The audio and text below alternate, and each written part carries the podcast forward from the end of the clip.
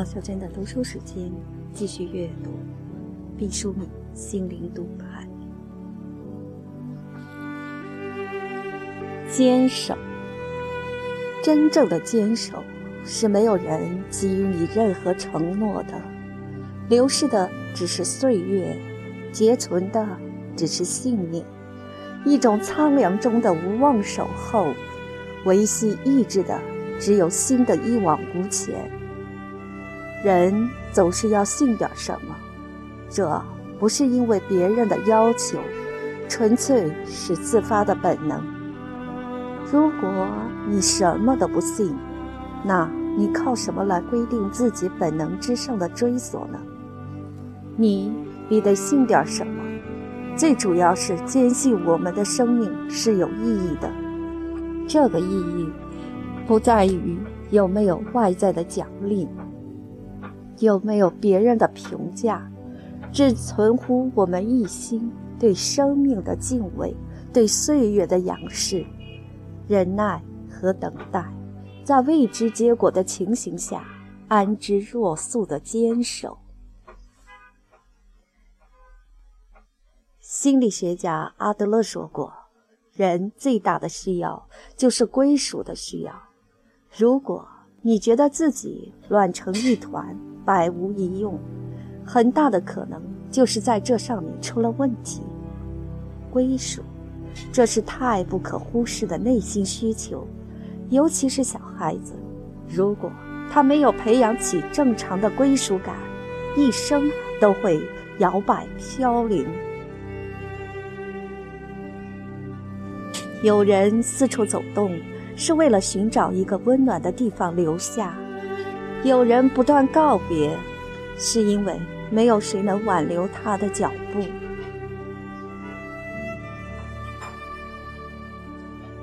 一个人对自己的国家、民族、服务的企业应该有归属感，否则就会觉得自己只是一个匆匆过路客，不会为之全力奉献。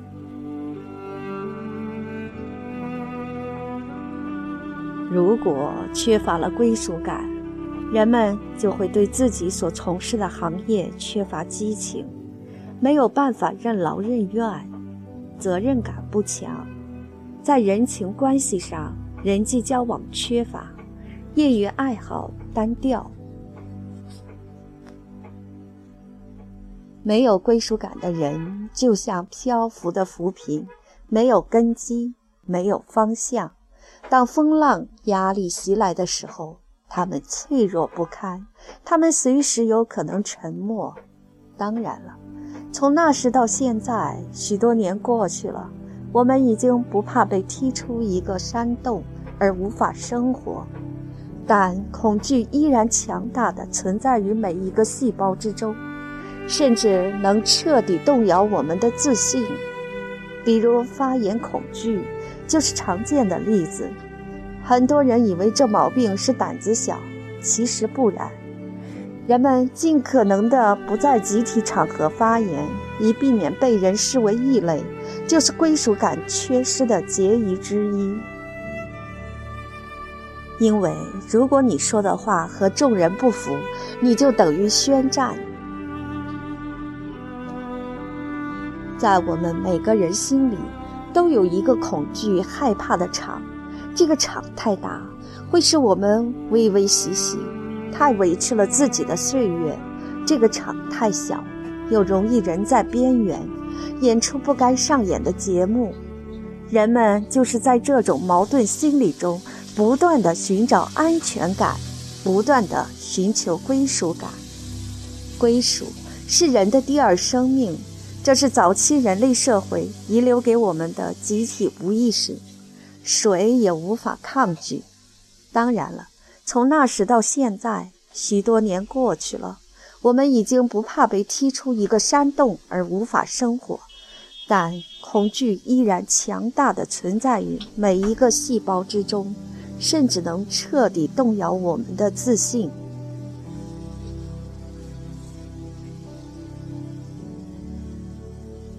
我们多么希望自己归属于某个群体，比如家庭、单位、某个协会、某个团体，也就是我们俗话说的“物以类聚，人以群分”。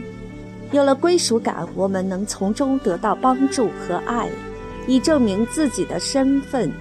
缺了归属感，人们就会对自己所从事的行业缺乏激情，没有办法任劳任怨，人际交往缺乏，业余爱好单调。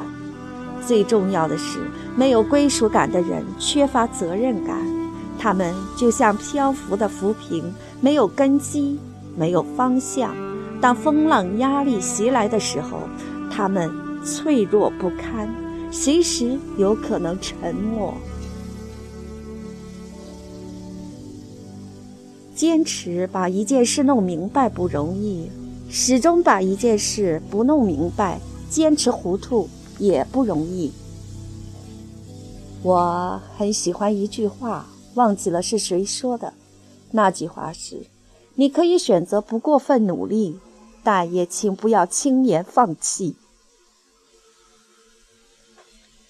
坚持这东西是非常伟大而可怕的。动员你理财的人常常宣扬复利的巨大能量，坚持就是精神领域的复利，因为它有一个魔法无边的帮手，那就是时间的叠加。我用一生的时间说明了一个道理：人只要全力以赴地钻研某个问题。就有可能最大限度地逼近它的真实。人类远没有伟大到窥破一切真相的程度，所以你要忍耐。喜欢海上的风将云彩搅散的声音，还有海豚跳起的噗噗声。温暖远在乌云之上，你感受不到，但你要坚信。我喜欢“支持”这个词，它沉重而坚韧。支是一种力的强度，持是一种力的韧度。人的一生能轻松胜任的时候并不多，经常处于支持的状态。谁支持的更广、更久，谁成功的可能性就更大一些。要求我们每一个人都充满英雄主义的奋斗，忍受常人不能忍受的痛苦，在暗无天日中坚持许久，是很高的要求。不轻言放弃，只是把你已经做着的事情继续做下去，不后退，不改弦易辙，这应该是我们普通人咬咬牙就能完成的事情。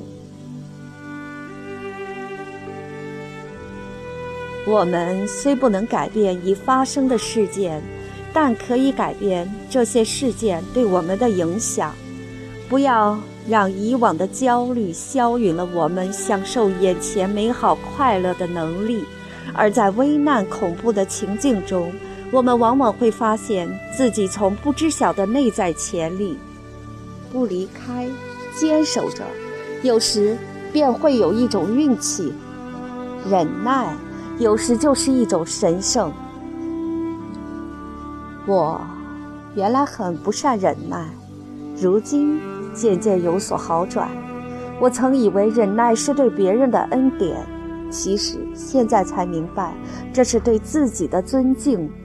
确信自己的理念，不要急赤白脸地证实自己高明，直到已和真理同在，便可以独自一人守候。能体察到万物的多样，便不再强求他人的赞同。我一直很相信这样一种说法：当你坚定地承担责任、勇往直前的时候，天地万物好像听到了一个指令，会齐心协力地帮助你、提携你。于是贵人也出现了。机会也在最不可能滋生的岩缝中露出了细芽。没有什么可神秘的，只要你像雏鹰，无数次张开翅膀。有一次正好刮过来了风，那是一股上升的气流。如果你蜷曲在巢中，无论刮过怎样的风，对你都只是寒冷。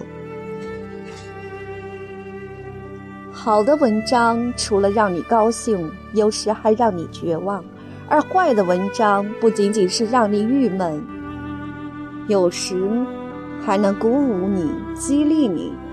有的时候，看看那些不好的东西，也能从反面激励你坚持下去的决心。总看太好的东西，免不了垂头丧气，因为刚开始的时候我们不成熟，一下子就接触顶级产品，马上自惭形秽，不利于循序渐进。你也许觉得我这是懦夫心理，我承认。不过，如果结果是懦夫每一次都战胜了自己，前进了一步，积诺成勇，也是一种勇敢的曲线举措了。